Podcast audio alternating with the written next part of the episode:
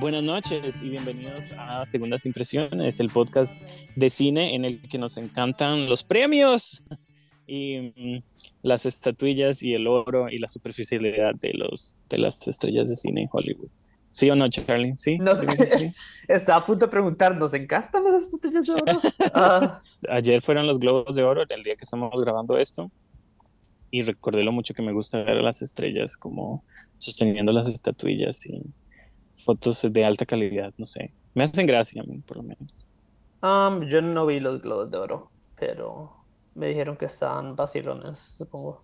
Es que es interesante que, que quieren volver a ser relevantes, pero al mismo tiempo no deberían, pero al mismo tiempo todas las estrellas fueron y les hacen caso, entonces de yo no sé, como que Hollywood necesita esa dosis de superficialidad en, en enero y febrero como para sobrevivir de alguna manera. Supongo que como lo cual que me parece extraño. es interesante la manera de como que un, un accidente automovilístico es interesante, o sea, es como... Híjole, O sea, como... ¿qué, qué es eso? cap- llama la atención por las razones obvias, pero no es como que eh, eh, va, va por buen camino. Es, a lo que me refiero es que es como un evento artístico que va en descenso por buenas razones, supongo. O por malas razones, no y sé. es que no es artístico, porque entonces se nos olvida, ok, los Oscar y los Globos de Oro, ¿qué son? Ah, o los SAG, o esas La cosas, farándula, la farándula. Cualquiera. ¿Eso es un programa de farándula o es un, un- lo que dicen ellos, honrar a las películas? A lo mejor decir, no, no es. O sea, a este punto, y de eso es lo que quiero hablar, eh, quiero que hablemos hoy, no necesariamente la gente ha visto estas películas. Claro. La gente corre para decir, bueno, ¿cuál va a ser lo mejor del año para mí? Por eso es que tal vez nuestras listas fueron un poco raras eh, hace un par de episodios, el último episodio, de hecho, que hicimos, eh, porque pues no está este tipo de películas que se supone que es lo mejor, pero para nosotros que no las hemos visto, nos parece como, es, es como, como algo aparte, ¿no? Como, como la temporada de premios es, yo al mismo tiempo me encanta, pero al mismo tiempo me cansa. Siento que ha cambiado bastante la manera en que se, como la distribución de este cierto tipo de películas. Yo me recuerdo que el año en que salió en Inherent Vice de Paul Thomas Anderson, hubo un, problema gigante de que la, la habían nominado, pero había como tenido una distribución súper, súper, súper limitada, en, inclusivamente en Estados Unidos. Y ahora siento que eh, esa brecha se ha ido como haciendo mucho más pequeña para un, para una gran cantidad de películas. O sea, creo que la, veo una distribución tan limitada como la de La Ballena, como la de Babylon, como, como la de Aftersun. No sé, las personas han perdido un poco la, la, la fe que se le ha tenido en estas como grandes estructuras críticas que antes decidían que era como el buen cine.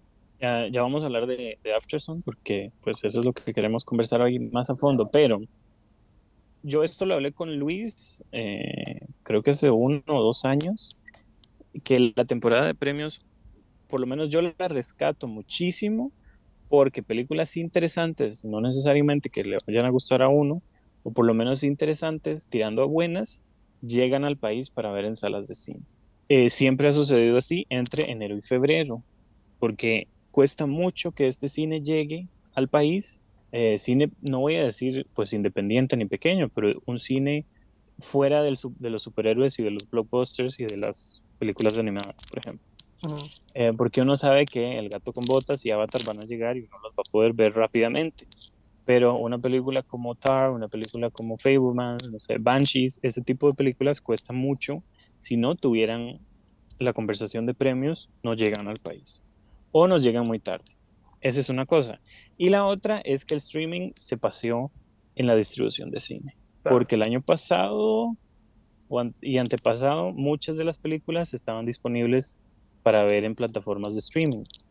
Y eso hacía que hubiera como más conversación o uno pudiera enterarse visto más antes, fácil de cuáles películas. Exacto. Este año no ha sucedido eso, pero como en Estados Unidos las sacan en, en digital para que mucha gente las vea y pague, al país pues llegan de manera no legal. Entonces mucha gente las ve antes de tiempo en la casa. Lo cual entonces le quita como peso a la taquilla que vaya a tener en el país y me asusta porque entonces las distribuidoras a la hora de traernos las películas internacionalmente, van a decir, no, ahí no va a ser plata, entonces prefiero no enviárselas. Entonces es, uh, es duro, porque eh, sobre todo este tipo de películas son las que más me gusta invitar a que las personas vean en pantalla grande. Una vez que estrenan, claramente los estudios no colaboran porque las fechas cambian mucho y se esperan a que haya nominaciones, etc. Pero bueno, no podemos hacer nada en, esos términos, nada más invitar a que cuando salga una película buena en cines, ojalá la vayan a ver al cine eh, mientras se pueda. Pero yo, yo, veo como eh, menos, yo veo como menos ganas este año. Es que sí, porque entonces, ¿cuáles son? No ha habido una conversación alrededor de como películas que vayan a estrenar, porque ya las grandes han estrenado. Everything Everywhere, todo, eh, ¿cómo es? Todo. en todas partes al mismo no tiempo. Me acuerdo. Todas, todas partes al mismo Eso, gracias. Eh, ya estrenó. Y fue muchísima gente y fue un éxito, lo cual está excelente. La otra grande es pues Avatar, que está en el cine ahorita. Y la otra grande, que está en conversación de cine, de premios, que no puedo creer, es Top Gun Maverick, que también estuvo en cine muchísimos meses. Entonces, estas películas más pequeñas no necesariamente tienen eh, actores muy conocidos, o, por lo menos para, para, la mayoría de las personas, o el, la, la, trama nos llama la atención. ¿Vos crees que tal vez haya eh, como un, un, cierto tipo de como desgaste cultural al, en, en, de conversar? Como la conversión de Avatar fue tan, tan grande que es como, ay, siento que hay cierto tipo de personas que como que dijeron, ya, ya ni siquiera quiero hablar de cine porque esa, esa conversación acaparó tanto tiempo en, en la presencia cultural que uno se cansa, la verdad, de hablar de tanto, de tanto cine. Puede ser, puede ser. Bueno, yo, yo no me voy a cansar nunca. No, sí, yo tampoco. Pero no sé si ha habido necesariamente conversación no sé si has visto, yo no tanto. Así es lo único que hablan sobre personas Avatar. de Avatar 2, claro. De verdad. Ah, entonces me estaré juntando con las personas equivocadas. eh, porque con, lo, con lo que a mí me gustó Avatar, la conversación se genera a través de qué, ya sea de alguien conocido o de una película con una trama interesante. Lo, por lo que hemos visto, Steven Spielberg es uno de los directores más famosos o, o más importantes de Hollywood un fracaso. Y ya a la gente no le interesa, no le interesa ver las películas. Un fracasado. Sí, no entiendo qué está pasando. Llega, por ejemplo. Pero también es porque tal vez algo como The Fablemans y Steven Spielberg no tienen ese anclaje cultural del, como la cultura social de, de en línea que tiene algo como, como todo en todas partes al mismo tiempo. Sí, y también siento que lo que hizo Steven Spielberg ya lo hizo Cuarón con Roma, ya lo hizo este, Kenneth Branagh con Belfast, esta cuestión de contar su niñez. Podríamos hacer eso, podríamos jugar esto todo el día, o sea, The Souvenir, Once Upon a Time in Hollywood, Empire of Light, la de Sorrentino, ajá, la de Sorrentino, ajá. La de Sorrentino que está en Netflix, que es muy buena, la verdad, La mano de Dios creo que se llama. Ya está un poco, y, ah, bueno, y la que, que no sabemos si va a venir, que es Armageddon Time, de James Gray, ¿verdad? Si no me equivoco. Ese tipo de, eh, supongo que de premisa no llama tanto la atención pero siento que, o por ejemplo, si uno dice Clint Eastwood, la gente conoce a Clint Eastwood y la gente va a ver el cine de Clint Eastwood. Lo que pasa es que ya Clint tiene noventa y pico de años, entonces yo no sé. ¿Qué tantas personas vieron Cry Macho? Menos de, menos de las que vieron la, The Mule, ¿no? o sea, hay un descenso como exponencial, ¿cierto? Siento yo. Por eso me, me, parece curioso, y todavía no quiero llegar a Afterson, pero me parece curioso que Afterson por lo que he visto, muchas personas le han tenido interés a la película. Ajá, ajá. ¿Qué es lo que tiene Afterson que llama tanto la atención? Porque Paul Mescal no es conocido y Charles Wells es su primera película. ¿De dónde sale el interés por esta película? Porque entonces la gente se informa o la gente ve que los críticos la ponen por encima, digamos, eh, que tiene buenas críticas. Porque si tú me, si me dices Star, Star con Kate Blanchett, uno dice, bueno, es Kate Blanchett, eh, es una maravilla de actriz, la gente la conoce, pero la gente va por ella, ¿no? No va por Todd Fields, porque la gente casi no sabe quién es Todd Fields. Banshees, Martin McDonough, la gente no necesariamente lo conoce a él, sino que conoce a Colin Farrell, pero pues la trama llama la atención, ¿no? No se me ocurre ninguna otra que esté en contención ahorita. Babylon. Ayúdame, Charlie. Babylon, Margot Robbie, Brad Pitt, este, lo que pasa es que, y Damien Chazelle, Damien Chazelle que, que ganó por La La Land o no, depende de cómo lo quieras ver, pero Babylon es muy larga. Le tengo una pereza a Babylon, te diré, que tener que ir a sentarme tres horas ahí. La ballena. Ya lo hice con Avatar.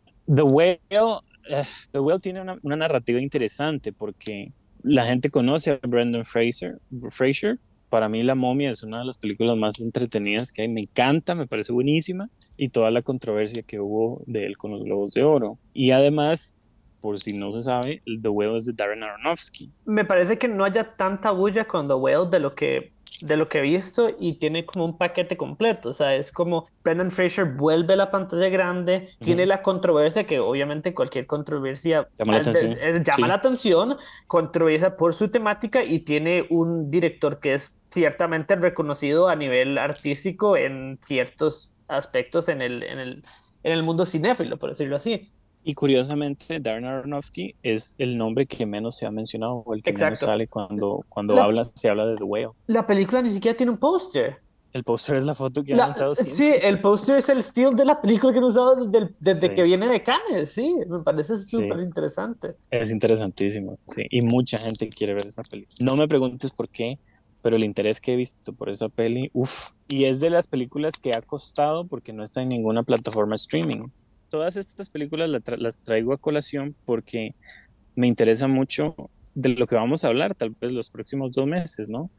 Eh, si, si la conversación, lo que quiero es que la, conversación sea llevada porque queremos ver las películas y analizar lo que nos quieren decir, no necesariamente porque vayan a tener premios, pero incidentalmente porque tienen eh, el buzz de que van a recibir premios es que vamos a poder llegar a verlas en cine antes de lo que uno esperaría, ¿no? Y eso me emociona mucho en, general. Por eso es que me parece interesante que After Sun eh, haya recibido, eh, haya tenido tan buena recepción y mucha gente haya querido verla. Si, para empezar, no tiene una, una premisa pues muy llamativa y el actor pues no es tan conocido, el actor está saliendo a escena, nada más. No sé qué dices a eso, Charlie. Ah, bueno, Quería, ah, tal vez mencionemos a The, Woman King, que también estaba medio en, en conversación. The Woman King estrenó, tuvo su estreno ahora en uh, The Gina Prince Byfoot, que me parece una, una súper directora. Y esa es una película que entonces es, tal vez entra en conversación y tal vez no. Pero por alguna razón nos llegó pronto por ser película de estudio y, y al no, la gente no conocerla a ella, tal vez sí por Viola Davis, pero al no estar dentro del marco de premios, la gente le interesa verla menos. Claro. Lo cual me parece muy triste. Lo tal vez lo hubiera mejor si, si, hubieran, si hubieran esperado un, poco Si hubiera tenido premios sería muy interesante, claro. Entonces, ¿cómo hace uno para este tipo de pelis? Estrenarlas todas, todas, todas, todas, que son un montón en enero, febrero, para que les vaya bien, o las estrenas normalmente en el año, como Everything Everywhere, como The Woman King, como Top Gun, y esperar a que les vaya bien o que a la gente le interese verlas. No sé, es una posición que me parece muy interesante. I think it's nice that we share the same sky. What do you mean? Well, like, sometimes at playtime, I look up to the sky, and if I can see the sun, then I think about the fact that we can both see the sun, so even though we're not actually in the same place and we're not actually together, we kind of are in a way, you know? Like, we're both underneath the same sky, so kind of together. Aftersun. ¿Qué me dices? ¿Qué me puedes decir de Aftersun? ¿Qué puedo decir de Aftersun? No, a mí me parece interesante porque sí me parece que es un evento que suele suceder una vez al año que se le da como un, se da como un espacio y un lugar para como un debut de un director que siempre lo realzan de manera el marketing o publicitariamente ciertas distribuidoras, inclusive eh, casas productoras o inclusive para los premios. Yo creo que en este caso se le dio a Afterson, fue ese lugar. Siempre me deja como un poco extrañado. Me pasó mucho lo que me pasó con Booksmart, que no necesariamente es una película que me guste mucho, pero siempre creo que el coming of age trae a cierto tipo de público. En, en ciertas maneras creo que es un género al que siempre se le puede apostar, diría yo. Eh, ve qué interesante, Booksmart eh, no llegó aquí, creo. Creo que no llegó al país. E- ese fue el debut de. Uy, ¿cómo se llama ella? Olivia Wilde. Olivia Wilde. Y su segunda película, Don't Worry Darling, eh, sí llegó al país eh, con Florence Pugh y Harry Styles. Y es un- fue un desastre, un desastre, un desastre. la película. Y lo que dice es realzar a una, por, por lo menos aquí, que es una directora, realzarla en su primera obra y, que esté- y no, esperar que no se caiga tanto. ¿verdad?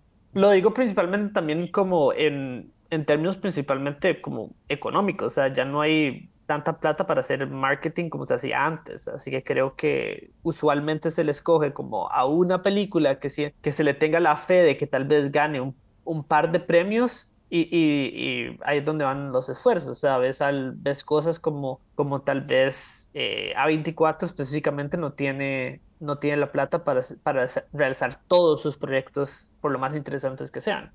Pero dices, eh, ¿para promocionarlas o para, Para promocionarlas, sí, sí, Eh, para, lo, lo- lo- lo digo en términos para de promoción. producirlas? Lo digo en términos de promoción, sí, lo digo en términos de promoción. Pues ahí es, es confiar en el proyecto, supongo. Que, que hay mucha gente que confía ciegamente en A24 eh, o no. Eh, pero hay muchas personas que, digamos, ven las películas porque sienten que esta, la marca, porque ya se ha vuelto una marca, ah, nos va a proveer pues una, una, una experiencia por lo menos interesante, ¿no? Que dé de qué hablar. Siento que A24 tiene sus, sus altos y bajos, puede tener sus aciertos y sus desaciertos. Creo que busca proyectos y, y confía y se como que se respalda en ser esa marca para poder entrar en el mercado, ¿no? Por lo menos ahora, dentro del público costarricense, me parece que si uno la ve como una película de A24, por lo menos es un, entre comillas, cinearte, si se quiere, eh, más allá del cine palomitero. Entonces creo que es el que hayan construido esa marca para el día, para hoy poder producir y, y distribuir este tipo de películas que algunas podrán ser exitosas y otras no, ¿verdad? No sé si, si eso te responde a la pregunta, porque a mí se me hace más de, de un debut exitoso el que le quieran dar dinero para hacer un segundo y que le vaya mal como Olivia Wilde, o te doy un ejemplo un poco más extremo, el, el director de Jurassic World 2, J.A. Bayona, es español. Bayona. Ajá. Bayona. Ok, so, em, por ejemplo, Colin Trevorrow, él dirigió, creo que se llama una, un indie pequeñito que se llamaba Safety Not Guaranteed, si no me equivoco, correcto. eh, que fue un éxito en crítica. Entonces llega al estudio y dice, voy a confiarle la plata a este muchacho nuevo. Y su segunda película fue Jurassic World. Jurassic World. Y ya después ya no le fue tan bien. O, llega, por ejemplo, este eh, J.A. Bayona y di- dirige la segunda. J.A. Bayona, si no me equivoco, dirigió Lo Imposible. Entonces, el que un estudio llegue y confíe en una voz que viene del ámbito indie, por lo, por lo menos de Estados Unidos, se vuelve algo complicado porque entonces pierden su voz, ¿no? Pierden lo que los hizo especiales en primera instancia, van y, y aceptan el dinero y terminan haciendo no, cosas no tan, no tan exitosas o en términos de calidad, ¿no? Ajá, porque la- las franquicias de hoy en día están buscando a directores que tal vez puedan como ser, eh, entre comillas, más flexibles con su, con su visión de autor que directores más reconocidos como Scorsese o, o Steven Spielberg, que Steven Spielberg muy famosamente lo, lo querían para la nueva película de Los Cuatro Fantásticos y él dijo que no. Imagínate. que entonces es mucho más fácil conseguir a alguien que tal vez tenga un público más pequeño, pero tal vez puedan seguir la, la estética de marca de algo como Marvel o como Jurassic World. Y más barato, Ajá, y más todo, barato, correcto, ajá. Mano de obra barata. Porque si le dices a Spielberg o le dices a Scorsese, pues ellos cobran pues sus platales, ¿no? ¿Qué ha pasado en por todo? dirigir una Igual pasó, igual pasó con Tarantino y Star Trek, este, y ese, ese proyecto también se cayó. Eh, por ejemplo, esta, esta mujer que dirigió Candyman, ¿cómo se llama ella? Um, Em, Nina, Nina da Costa. Nina da Costa eh, fue, está haciendo, está dirigiendo Capitán América, Capitán, no, Capitana Marvel 2. Eh, entonces, ¿cómo, por qué este tipo de, claro, pues, pues, van por el dinero, claramente, pero esta mujer que tiene una, una voz muy interesante, muy, que tiene algo que decir, vaya a acepta plata de Marvel, ¿no? Todo esto para decir que en Afterson encuentro una voz nueva interesante. Una voz nueva, porque solo, solo esta película dirigida, no sé si tiene cortos o algo así, es lo que dicen, la voz prometedora y algo así. O sea, no importa lo que vaya a ser después, porque como dijimos, puede ser absorbida por las grandes compañías o puede ser que le den mucha plata y al darle mucha plata, entonces la persona que esté encargada de producción la limite o, cosas por el estilo. Pero veo una no voy a decir prometedora, pero una voz interesante por ser su primera película.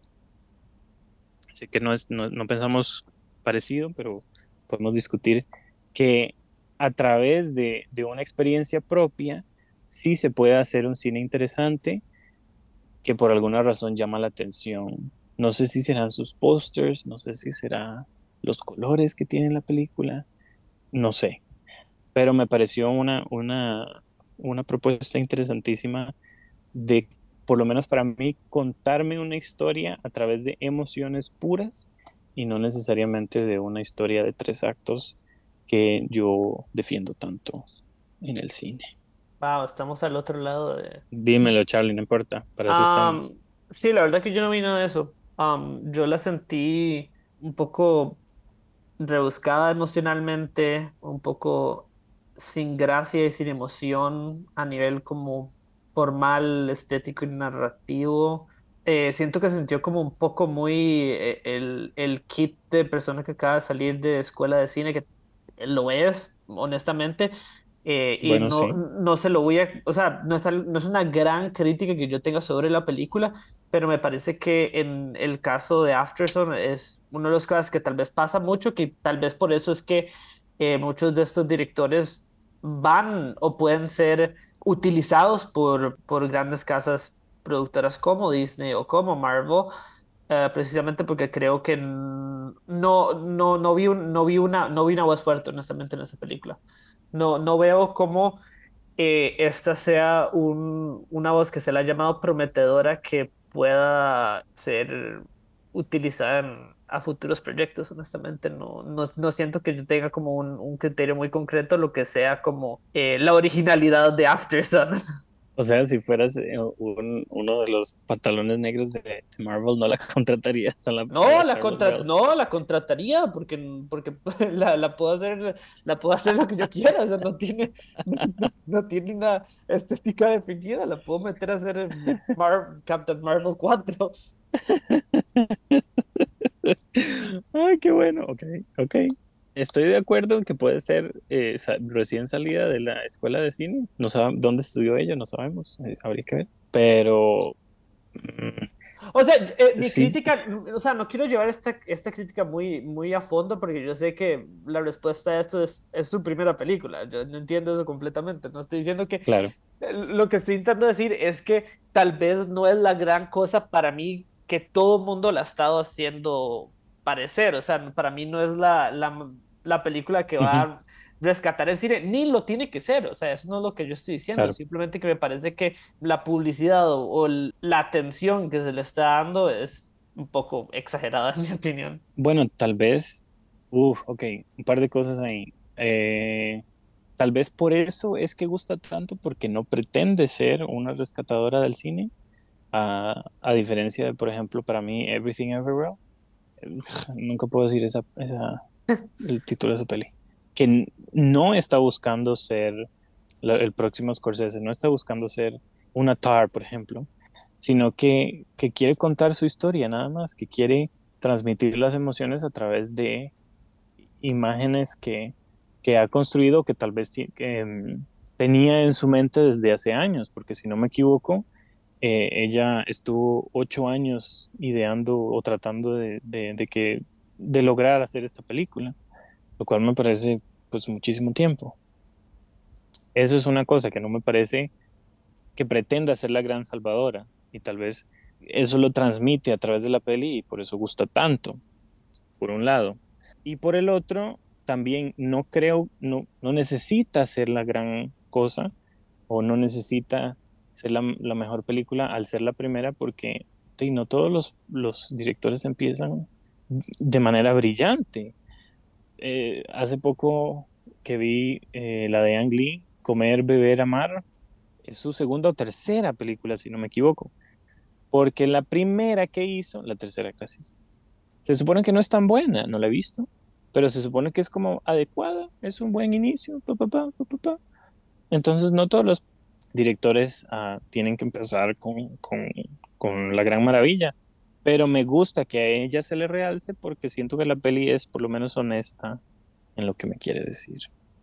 No, no, no, estoy completamente de acuerdo. O sea, me parece que es como una manera saludable de cómo tener estas conversaciones. O sea, vos ves algo como, le, como lo que pasó a, a Damien Chazelle, que, que fue como mm. llevado de, del 50% al 100% en términos de lo que puede hacer un productor, un director independiente o medio independiente en, en Estados Unidos no, y buscan superarse. Entonces, claro. con Babylon tiene que ir al 300% y es como, oh, cálmate, amigo. Ajá, exacto. La, trayectoria de ese hombre es, se le dio Whiplash, se le dio una película de espacio, se le dio un musical y después se le dio Babylon. O sea, eh... Sí, está loco, es una locura.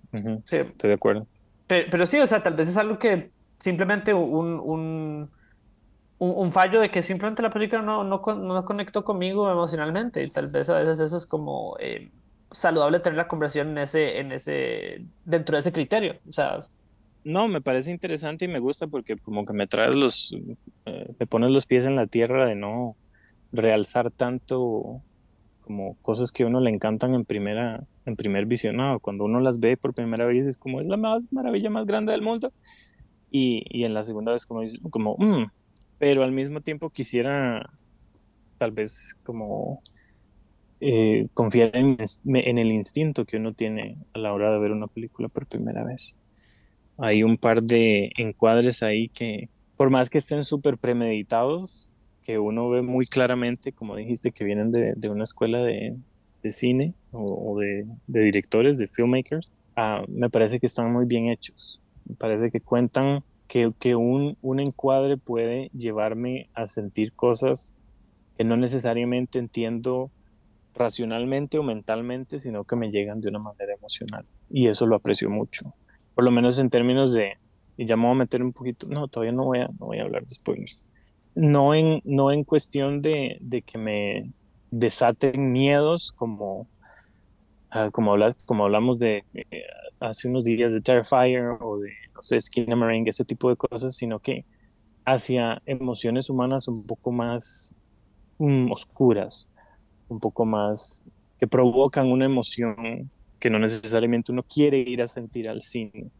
Y por eso es que también me extraña montones que haya sido tan popular la película, porque al tratarse de lo que dices, el coming of age, que podría ser como la premisa inicial, pero más profundamente, que sea de, de esta depresión tan terrible del personaje del papá principal, que conecte con las personas. Creo que no, porque lo hace a través Ah, también de la música, ah, las canciones que elige, eh, eh, muy interesante como cada canción habla del, estado de ánimo que tienen los personajes ahí.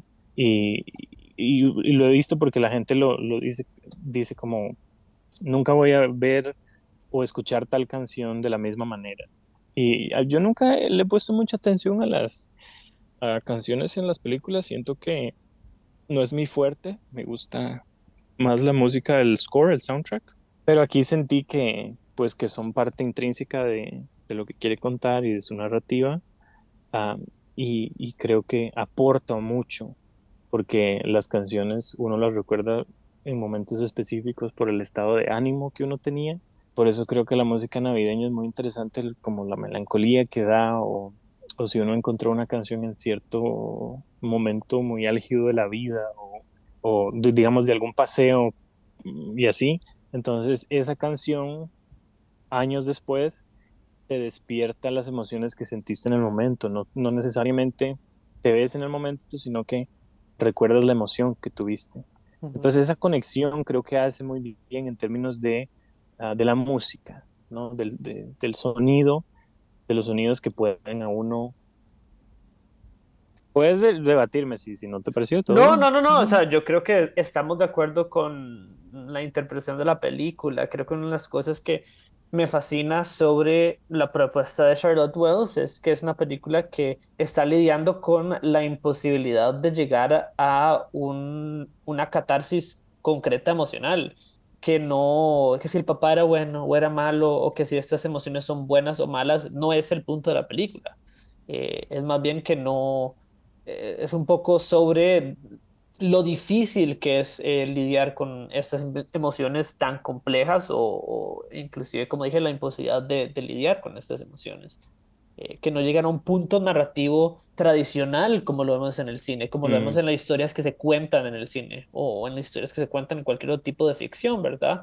Ah, que, que todo tiene que llegar a un punto de quiebre que esta escena llevó a que el personaje se, llevara, se, se sintiera de X manera. Que eso no es lo que pasa con Afterson, y eso lo rescato mucho, mucho yo desde el punto de vista temático. No es que usualmente me, me incomodo en películas así, de hecho, eh, una de mis películas favoritas de todos los tiempos es Somewhere de, de, Sofía Coppola, que básicamente lidia con la misma temática que, que esta película. Sí, relación padre-hija.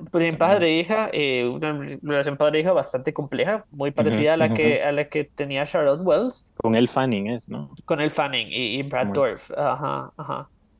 Y sí, o sea, de hecho hay, hay muchas paralelas entre esas dos películas desde el punto de vista inclusive la figura paterna eh, pasa con un yeso en su mano eh, por mitad de la mm. película.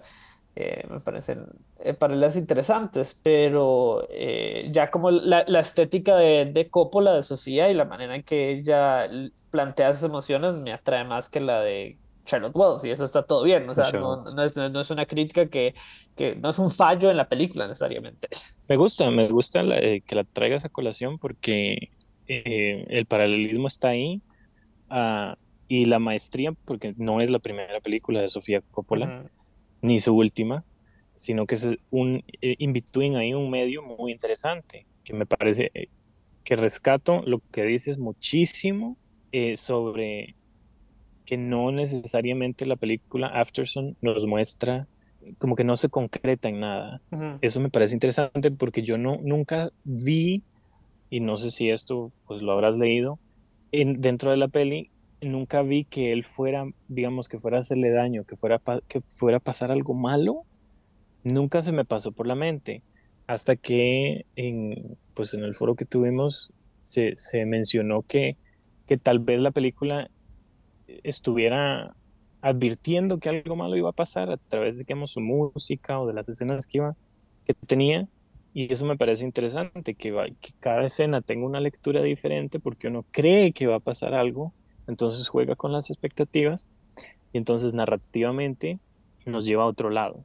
eso me gusta. Yo no sentí esa tensión del todo. Qué, qué raro, qué, qué vacilón. Yo, yo esa tensión que ¿Cuál, tensión? La tensión de que pudiera pasar algo malo nunca, nunca la sentí dentro de la película. O que él fuera a hacer algo malo, nunca la sentí dentro de la película. De hecho, creo que una escena muy eh, concreta donde, donde se puede ver la complejidad emocional con la que Charlotte Wells está tratando es el puro principio de la película, donde él eh, entran al hotel y él reserva un, o quiere reservar un cuarto separado para su hija, aunque son solo e-, ellos dos. Sí y no, y no, y no ponerlo en concreto de como por qué él hace eso, creo que es lo que lo hace tan complejo. Eh, la, no, no, se verbaliza en el texto emocionalmente, o sea, es algo muy, muy, muy duro, sí. Bueno, pero eso me estás dando razones entonces de que me guste más, Charlie. ¿Qué hacemos? Porque entonces e, esa escena y, y las subsiguientes, sobre todo siento que Charlotte Wells maneja bien sus imágenes, su narrativa y su transmisión de emociones a través de las imágenes. Es esta escena que está él creo que tratando de quitarse el yeso justamente con una tijerilla ahí y se corta. Y si no me creo que se le sale sangre, no, no, no recuerdo bien. Pero los enmarca a ellos y, y no sé si te acuerdas, como completamente separados por un muro y él está en el baño y la iluminación de él es completamente azul, hacia un estado de ánimo blue, si se quiere, azul, y ella está en un estado de ánimo al otro lado de la habitación brillante y más amarillo, más más cálido, ¿no? Los colores. Ese tipo de encuadres, por más que parezcan súper premeditados y lo cuales están, me parece, los agradezco mucho. Porque, por ejemplo, vi hace poco también Megan, la película de este año, y me parece que es tan pobre en términos de encuadres y de narración a través de las imágenes, que Afterson agradezco mucho. Digamos, son los dos extremos, ¿no? Una que es funcional y que a la gente le encanta, pero no me dice nada, por lo menos a mí formalmente, y otra que está sobrehecha, más bien muy premeditada, pero me funciona más porque me transmite emocionalmente y me parece interesante de ver visualmente, ¿no? Esta escena que tiene también todo el juego con el video, ¿no? Con, con la cámara de video y cómo funciona uno con los recuerdos. Ya me voy a meter tal vez aquí un poco de spoilers. Eh, cómo como el recuerdo de ella a través de las imágenes despierta un tipo de emoción que no sabemos cuál es necesariamente, que es lo que ella estaba sintiendo a los 11 años, pero tampoco sabemos a través del video qué es lo que estaba sintiendo él a sus 30 y pico de años. Ah, claramente es una, una grandísima depresión, una depresión profunda, pero lo hace mostrándome un reflejo de él y esto lo mencioné, pues se lo, mencioné eh, en otro lado, lo encuadra mucho, no sé si notaste, hacia espejos, eh, con el reflejo de la mesa, ¿no? Ese tipo de encuadres yo los leo como él lidiando con su otra personalidad o lidiando con una máscara que tiene que, que, tiene que tener en el mundo exterior para no, para no dar la, la, el color de que está mal internamente esta escena, esta transición que me parece acertadísima de cuando le quieren cantar cumpleaños y él está en la cima allá, pero no se siente, digamos, como que sea la cima, porque inmediatamente eh, hace la transición a él eh, llorando de espaldas. E, es, una imagen fuertísima que me parece que dice mucho, sin o sea, dice mucho emocionalmente, profunda y emocionalmente, sin necesariamente decirme mucho textualmente lo que dijiste. Porque me está diciendo, este tipo tiene una depresión profunda. Punto. Pero la imagen va mucho más allá de eso. Pero a la que quería llegar es donde ellos están con la televisión y él le dice que por favor apague la cámara de video y empiezan a tener el diálogo y Charlotte Wells lo que hace es enfocarnos la tele, el televisor apagado. E, esa cuestión de, del reflejo eh, hacia la oscuridad, si se quiere un vacío negro o, en qué estado emocional, qué lugares oscuros eh, visitaba él, que también los demuestra eh, textualmente en, estas escenas de baile eh, totalmente oscuro o como de baile de discoteca, y lo muestra en una franjita como al lado, al lado izquierdo. Esa imagen me pareció tan poderosa a mí, me parece que me hablaba de tantas maneras sin necesariamente contarme lo que estaba diciendo no sé, sí me, sí me llegó el golpe emocional, sí lo se lo compré, ¿no? Entonces, como, como dijimos al principio, no es que sea prometedora, pero creo que es un buen debut. Es, es, es ella intentando transmitirme algo a través de imágenes en, bien encuadradas, bien pensadas hacia esa cuestión, emociones profundas, antes de pensar en que también supongo que es adrede, en algo súper textualmente concreto.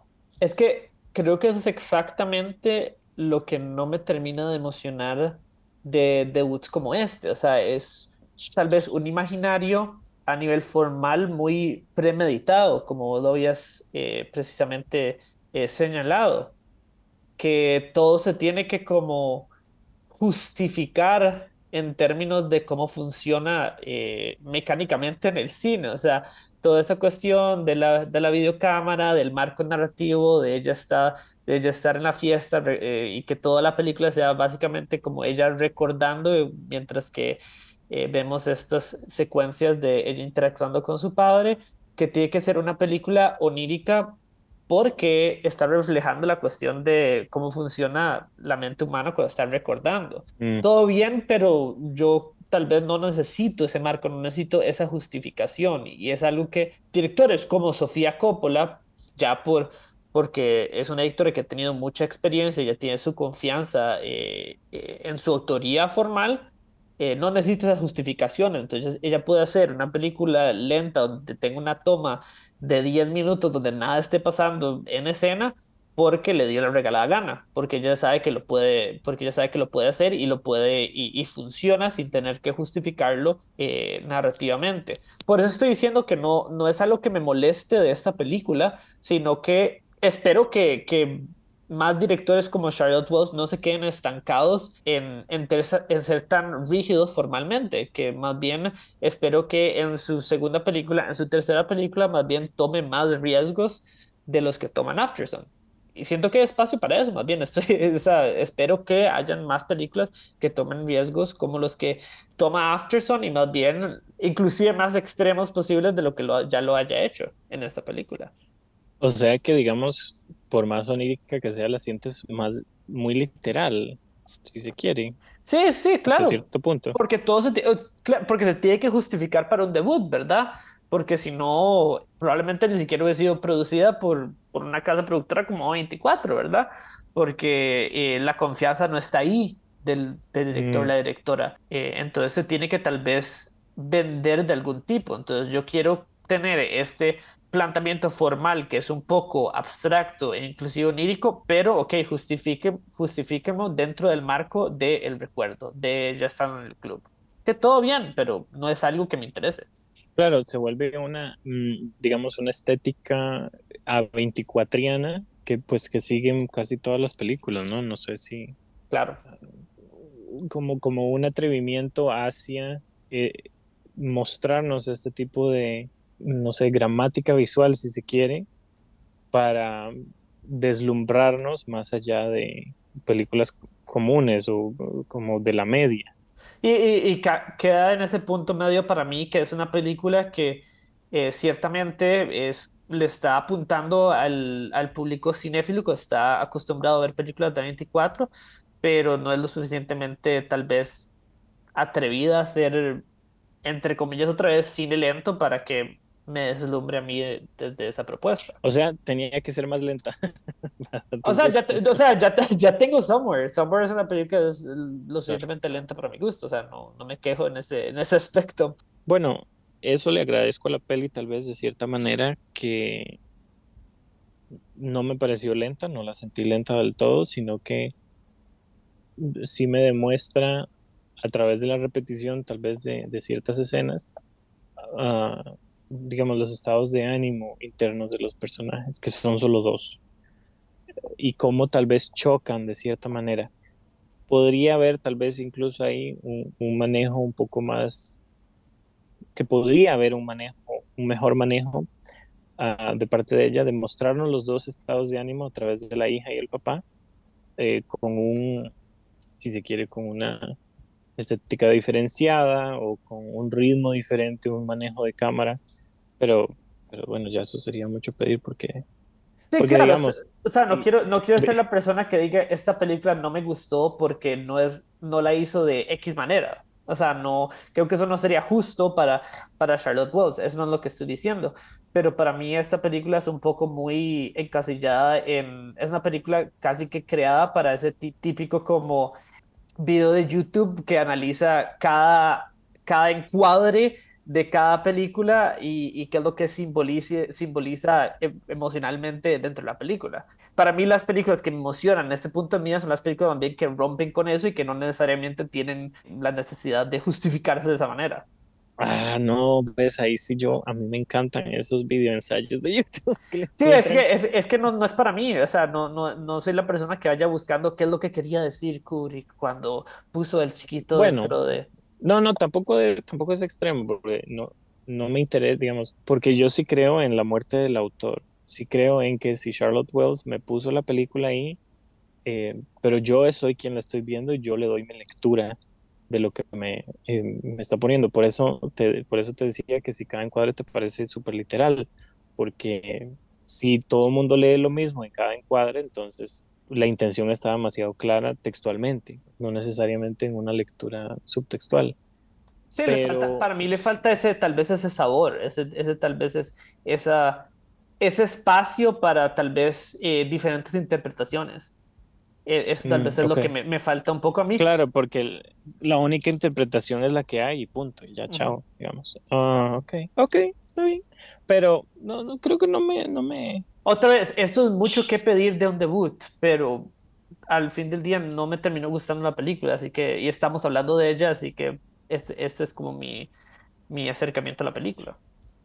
Sí, me, me interesaba hablarla mucho porque me pareció, a mí me pareció excelente y porque eh, es interesante que estuviera, que fuera de las primeras que entrara en esta e- época que va a venir de supuestamente películas premiadas, pero no sabemos si va a ser premiada justamente porque es poco conocida, porque es un debut, porque ha- habla sobre un tema pues no necesariamente bonito, comparándolo con, por ejemplo, Coda el año pasado, que es solo fuegos artificiales, todo muy lindo, todo muy lindo en el mundo, mientras que las películas ya con un poco más de, temática más, no voy, no dije oscura, más, más antes, pero que, que no es fácil de ver, ¿no? Ah, me parece interesante que esté siendo tan popular y que la gente quiera ver, quiera ver un, un- un cine así. Y eso es lo que creo que estamos de acuerdo que eso, quere- queremos ver más de eso. Sí, o sea, yo prefiero mil veces ver dos o tres más Afterson, por más textuales que sean, a ver de nuevo, te digo, Megan, porque, como te dije antes, la cuestión de los, de los videoensayos que buscan, ¿qué quiso decir el director aquí y allá? A, a eso quería llegar, no es que me interesa saber qué me quiso decir el director, sino que el director me lleve a puntos donde mi propio bagaje me lleva a leer ciertas cosas que están adrede ahí, pero que me pueden llevar a punto A o punto B. Y, digamos que a otra persona lo lleve de punto A a punto C.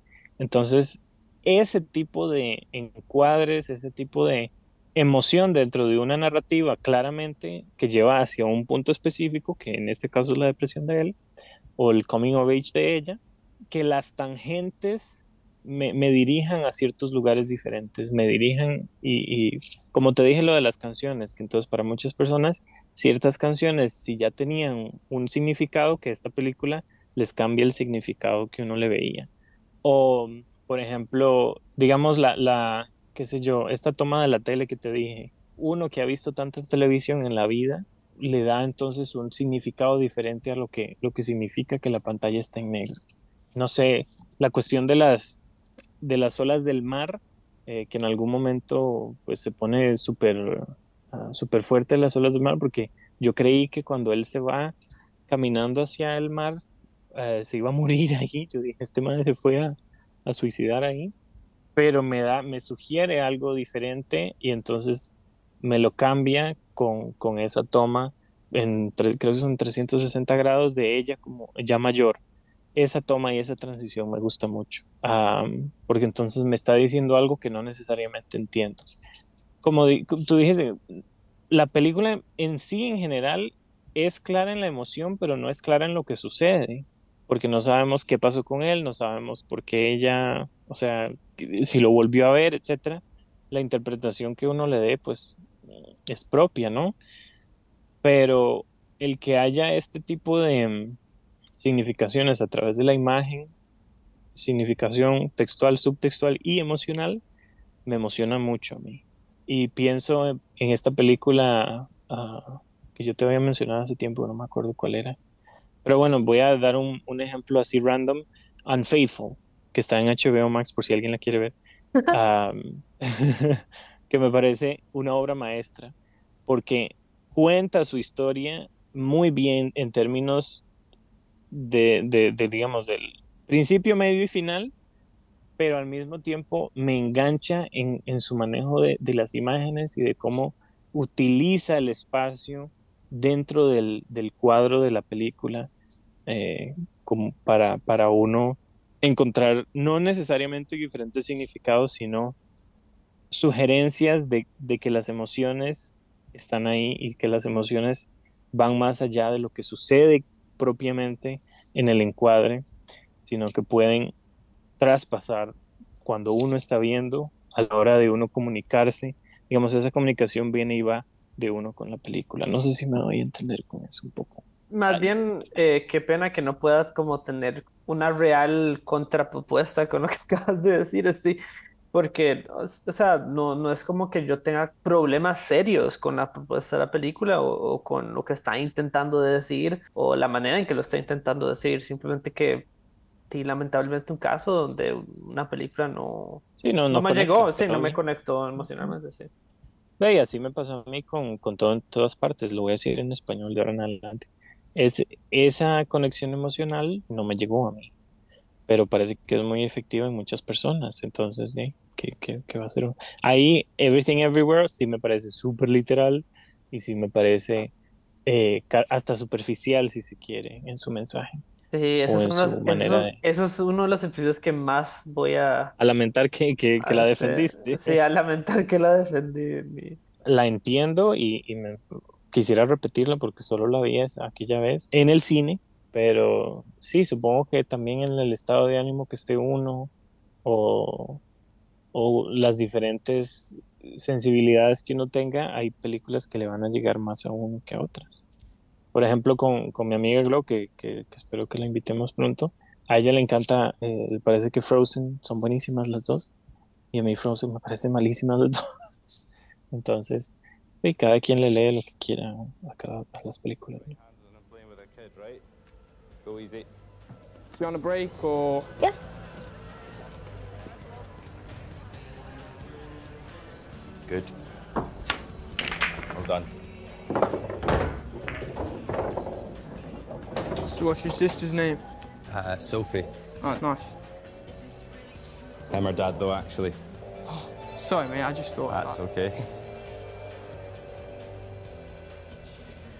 It's a nice hotel, eh? Oh, yeah, that's all right. I mean, we're staying out. Eh, no sé si tienes alguna eh, reflexión final sobre la temporada de premios que nos espera, que espero que hablemos de las películas por lo general, no tanto de la de los premios, o si tienes alguna expectativa, alguna anticipación. Tal vez antes de cerrar con eso, quería preguntarte sobre Paul Mescal. No hemos hablado de él. eh, Ah, vez- Paul Mescal. Paul Mescal me parece un genio de la actuación. Yo lo conocí a él en su primer trabajo, que fue Normal People, que es una miniserie dirigida por Lenny Abrahamson, director de Room, ah, basada en una novela de Sally Rooney. Y yo la puse, creo que es 2020 2021, salió esa miniserie. La puse como la mejor serie del año, me pareció fantástica. Él salió hace poco en The Lost Daughter, si no me equivoco, con Olivia Colman Ajá, y correcto. Dakota Johnson. Y por alguna razón lo han ido contratando poco a poco porque un actor lo contrata a alguien, lo descubre a alguien y, y se vuelve popular y empiezan a contratarlo en todo lado. Creo que ahora va a ser el nuevo Gladiador. Va a salir en Gladiador 2 con Ridley Scott. Y está en la de, la de Linklater, que va a grabar como en 36 años algo así. Y acaba de, eh, con Linklater, va en, sí, esos, esos proyectos que, que tiene Linklater loquísimos. Paul Mescal me parece un excelente actor. Me parece que lo hace muy, muy, muy, muy bien. Y me encantaría que lo nominen. Ojalá fuera una nominación sorpresa para finales de enero. Porque creo que no ha sido muy reconocido, pero, pero bueno, de ahí, ahí está. Por lo menos él tiene su carrera asegurada, ¿no? No es que un premio lo va, le va a cambiar la vida pero en términos de actuación en Aftersun, eh, me parece que, que, que, que- cumple, ¿verdad? No voy a decir que es am, la mejor actuación de toda la vida que he visto en toda mi vida. Eh, no te voy a mentir, Eddie Redmayne me sigue pareciendo de las mejores actuaciones que he visto últimamente. Ah, pero Paul Mescal me parece, perdón, no, te, no te pregunté si, si te gustaba, pero me parece que es excelente. Que, que, lo hace muy bien. O sea, yo lo vi en, Normal People también. eh, Yo soy súper fan de Sally Rooney, pero, no me parece la gran cosa, tampoco me molesta. Tal vez un intermedio, me parece como eh, un actor rescatable que hace lo que tiene que hacer siempre, sin, no, no, no me causa mucho problema y tampoco me... Sí, habría que ver qué instrucciones tuvo de Sally Rooney, porque él está siendo el papá de ella. Eh, Digo, Charlotte Wells. Habría que ver qué instrucciones le dio, porque de ahí, al ser directora primeriza, no sabemos si, si, si puede manejar bien a los actores, ¿verdad? Eso, eso es algo que, que se ve, digamos, con, con el tiempo, ¿no? El manejo que tiene un director con sus actores, que me parece eh, que podríamos hablar algún día fascinante, como el approach, digamos, el acercamiento que puede tener un director con un actor eh, para que tenga una buena actuación, digamos, una Meryl Streep, pues no pueden darle direcciones. Una Meryl Streep ya, con, si trabaja con un director, el director le dice, bueno, haga lo que tenga que hacer. Ya. Claro. Habría que ver si ella entra en conflicto con un director que le diga, no, no quiero que haga eso, quiero que haga esta otra cosa, Sí. ¿no? Es, esta, eh, eso- interesante. eh, eh, deberíamos tener esa conversación sobre actuación. Me gustaría mucho. Me, me parece Sí, sí, sí. fascinante. Hace poco escuché a eh, el direc- uy, ¿cómo se llama el director de, Mis- de Mr. Robot? Um, Sam Esmail. Sam Esmail, que me parece un genio también, no a la manera de hacer cine, pero la manera en que habla, porque le he escuchado mucho hablar, eh, dice que él dijo una vez en una entrevista que hay, los actores tienen diferentes maneras de cómo se producen ellos como, como, como actores, como actuación. Unos quieren saber dónde tienen que colocarse en el encuadre, otros quieren saber cuál es la emoción que se maneja en la escena, otros quieren más cerebralmente qué es lo que tienen que seguir, digamos, del guion. Entonces, digamos, ese choque que hay entre director-actor, que el actor le tiene que hacer caso al director o la directora, mm, lo encuentro interesantísimo. Al ser Charlotte Wells primeriza, puede ser que alguien más le hubiera sacado una actuación incluso más intensa a Paul Mescal, ¿no? Sí. Pero al ser ambos primerizos, creo que hay un como un espíritu de colaboración de, de llevar esa, digamos, esa, la historia como a, a que fluya, ¿no? No tanto que sea una, en lo que dice en el show, que es una, una gran explosión de actuación para decir, ay, es que a él hay que nominarlo, o tiene una escena eh, que van a poner en los clips del Oscar, ¿no? Y tal vez por eso es Eh, que no lo van a nominar. No, no digas eso. No, no, sí, lo- quiero que lo nominen, que lo nominen. Sí, ves, ya me fui por otra tangente que me parece interesantísima, que es eso de, de la actuación, ¿no? Cómo Ujú. Bueno, y aparte de, de ya, ya reflexiones de, de otras películas que vienen, y creo que, y creo que las vamos a cubrir casi de todas, ¿no? Me, me interesan hablar, Sí. me- me interesa- excepto tal Sí, vez sí. mi, mi vecino gruñón que no me, que no me interesa No, mucho. eso no. Para esa gracia, mejor volvemos a ver la original, la sueca, y pues Claro. hablamos de la sueca, por Claro. favor. No, no, pero sí, me gusta, me, gustaría conversar todas las, las que vienen. de- Incluso Babylon. ¿Te animas a hablar de Babylon? Ah, sí, claro, sí, sí, sí. Ok. Este, yo tengo un par de ideas ahí que podemos hacer para futuros episodios. Espero que, em, que puedan ver la luz del día, pero de ahí por ahora no, no, no atrasemos más. A quienes nos escuchen hasta el final, ojalá ve- vean Afterson antes de que salga cartelera. Me parece que vale mucho la pena, justamente porque si uno no quiere ir a ver Avatar, por ejemplo, o El gato con botas, está Afterson en el cine como una alternativa pues diferente. Y, y me gustan las ideas que, que peloteamos aquí, entonces queda como para el, para el futuro. Muchas gracias y, y gracias Charlie. Nos vemos la próxima. Buenas noches. Gracias. Buenas noches. Pressure.